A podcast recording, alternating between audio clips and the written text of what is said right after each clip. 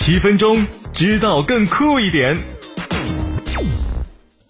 各位好，咱们聊一下国产的科学仪器啊。前些天呢，中国科学院电工研究所副所长韩立啊，在一个公开场合啊，呃，展示了一张图，呃，讲什么呢？讲我国高端科学仪器的现状啊。现状是多种科学仪器基本被国外厂商垄断，某些类型的仪器国内厂商市场占率啊，甚至是趋近于零啊。这个引起了很多人的关注。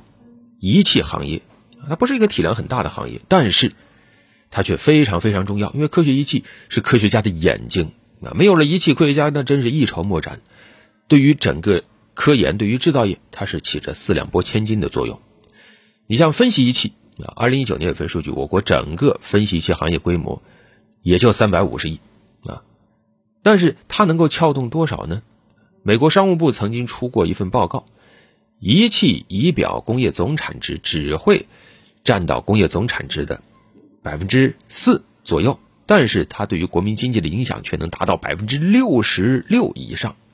那么现在，如果说我们非常依赖于进口仪器，尤其是这种大型的昂贵的仪器啊，第一有风险啊，如果没有仪器，我们的科研工作会受制于人。第二，你要花大量的资金去买高价产品的。二零一八年，呃，国家科技基础条件资源调查工作显示。在原值超过五十万以上的大型仪器里，国产品占有率只有多少呢？百分之十三点四。总体来看，咱们国家虽然说仪器企业数量也不少，但是规模都很小，基础也比较薄弱，尤其缺乏明星企业，绝大部分都是小微企业。而且从收入规模来看，我们也没有排名全球前列的仪器企业。你比如说啊，像这个高校液相色谱仪，咱们国内做相关仪器的有几十家厂啊。在全世界，如果算数量的话，超过一半啊。美国、欧洲、日本加在一起，可能也就是十几家。但是在这个产品领域，我们依然是百分之八十靠进口，国内几十家厂也只占到了市场的百分之二十左右啊。不过呢，呃，这个仪器行业并非没有好消息。那现在有个趋势，国产的仪器行业民企越来越多，高端人才在这个领域创业也越来越多，有一批优质企业已经脱颖而出。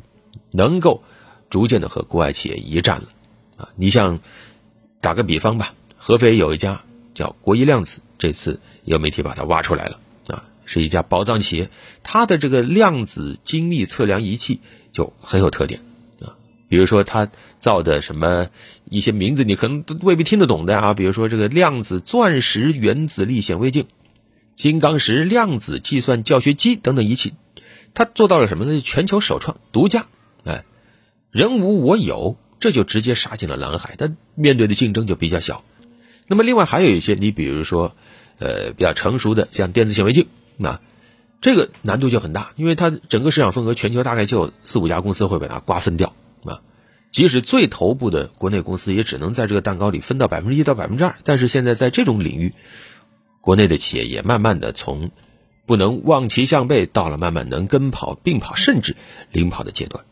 这里面其实，国产的仪器有很多关是要慢慢的突破的。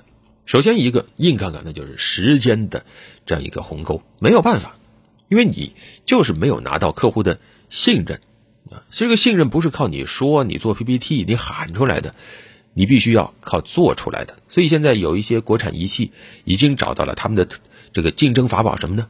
用户至上，比那些国际大牌提供更真挚、更诚挚的服务。有一些国际大牌呢，真的很傲慢的。有时候一些仪器出现了故障，没办法用，相关的实验室又等着用，怎么办？你送回原厂维修的话，那花费又很大，时间也很长。这个时候就给了一些国产企业很好的机会，你能不能过来维修啊？如果能做到，那你一下子就能把这个客户的心给牵到。你像刚才说的这个国医量子，就曾经做过一单清华实验室的这个生意，当时清华一台仪器就坏了。要送到国外的话，得一个多月。但是国医量子去，从现场检查到恢复到测试，只用了四天的时间，把清华高兴的，最后还送锦旗呢，写啊，维修专业、及时可靠，解决卡脖子问题，为我国仪器之表率啊。所以这个提供好服务。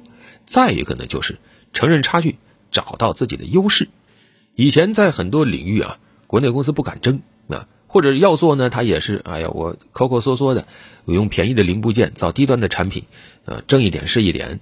但是这个时候，那用户体验就很差，体验差买的更少，那就成了一个恶性循环呢。所以这个时候，你像海能仪器这家公司，他站了出来，他说我就要做好的，做高端的啊，然后砸钱，然后呢还把几十台样机拉到用户的这个实验现场，不用给钱，你们试啊，如果不要我拉回来。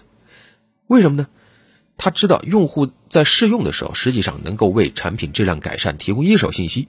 他说，如果这些仪器没人用的话，连人家骂你的机会都没有，那更不可能追进口产品了。这个时候也得到了政府的支持。当时某市的药监部门就主动的把样品分成两份，用海能仪器，又用某些国际大厂的仪器同时做分析，帮他们做结果比较啊，有差别没关系，你慢慢的再改进嘛。而另一方面，中央也非常的重视。近些年，从国家领导人到国家部委再到地方政府，都开始把科学仪器放在了更重要的位置。比如说，国家重大科研仪器设备研制专项、国家重大科学仪器设备开发专项，一些地方建设科学仪器产业园，建立仪器测评中心，建立这种国产企业和高端用户的供需对接会等等，就是为了促进国产仪器创新发展，来形成进口可替代的名单。所以有人说，这个市场已经起风了。啊，当然，越是起风的时候，越要清醒冷静。市场是一把双刃剑，如果你要是在起风的时候辜负了用户的信任，那以后就更难有机会了。而且，国际那些巨头公司也会调整他们的策略，比如说，他一看，哎，你开始自己造了，他也会马上选择在国内建厂，啊，他也会选择降价来保住他的市场占有率。所以，紧迫感也是有的。啊，业内人士说，如果五到八年国产仪器不能在性能、参数、稳定性、服务上有大的提升的话，那可能就会错失战胜国外公司的机会。借鉴一下一些国际巨头的成长经历，其实他们需要的东西是很多的，要有政府的支持，要有资本的注入，还有产学研的合作，还有产业格局的升级调整，每一环都不能缺少。另外呢，从政策上可能也还需要更多的扶持。大家说不是有很多扶持吗？嗯，怎么说呢？因为科学仪器这个东西啊，其实很多地方也是急需的。你比如说现在一些研发机构，它如果采用进口的科研仪器呢，是可以免税的，因为鼓励科研发展嘛。那但是对于国产仪器来说呢，这其实就是一种怎么说呢？也是一种压力啊。进口仪器免税嘛，那国产仪器它的性价比优势是不是就被削弱了呢？啊，这个也是值得思索的。当然，特别要说啊，实际上，国产仪器也有相关的这种退税的扶持啊。